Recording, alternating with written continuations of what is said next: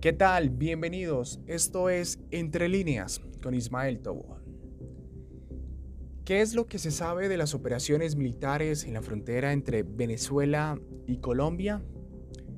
Precisamente desde la mañana del domingo de este fin de semana se han conocido denuncias de un supuesto ataque militar en territorio del país vecino donde estarían usando aviones de combates y helicópteros que según dicen han borbandeado la zona donde estaría y haría presencia diferentes actores armados.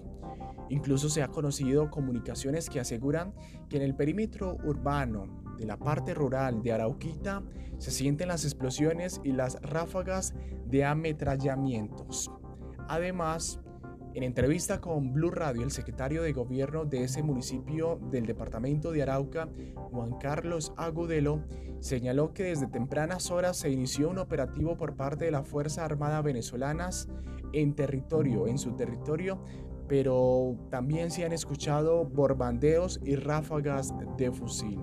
Además, señaló el funcionario que la administración municipal viene trabajando en diferentes acciones y están preparando cualquier plan de contingencia en cuanto a la atención en temas de derecho internacional humanitario. Además, aunque hay algunas versiones que apuntan a que los disparos serían productos de enfrentamientos entre las Fuerzas Armadas de Venezuela y algunos disidentes de las FARC que tienen campamento en su país, no hay ninguna confirmación oficial al respecto.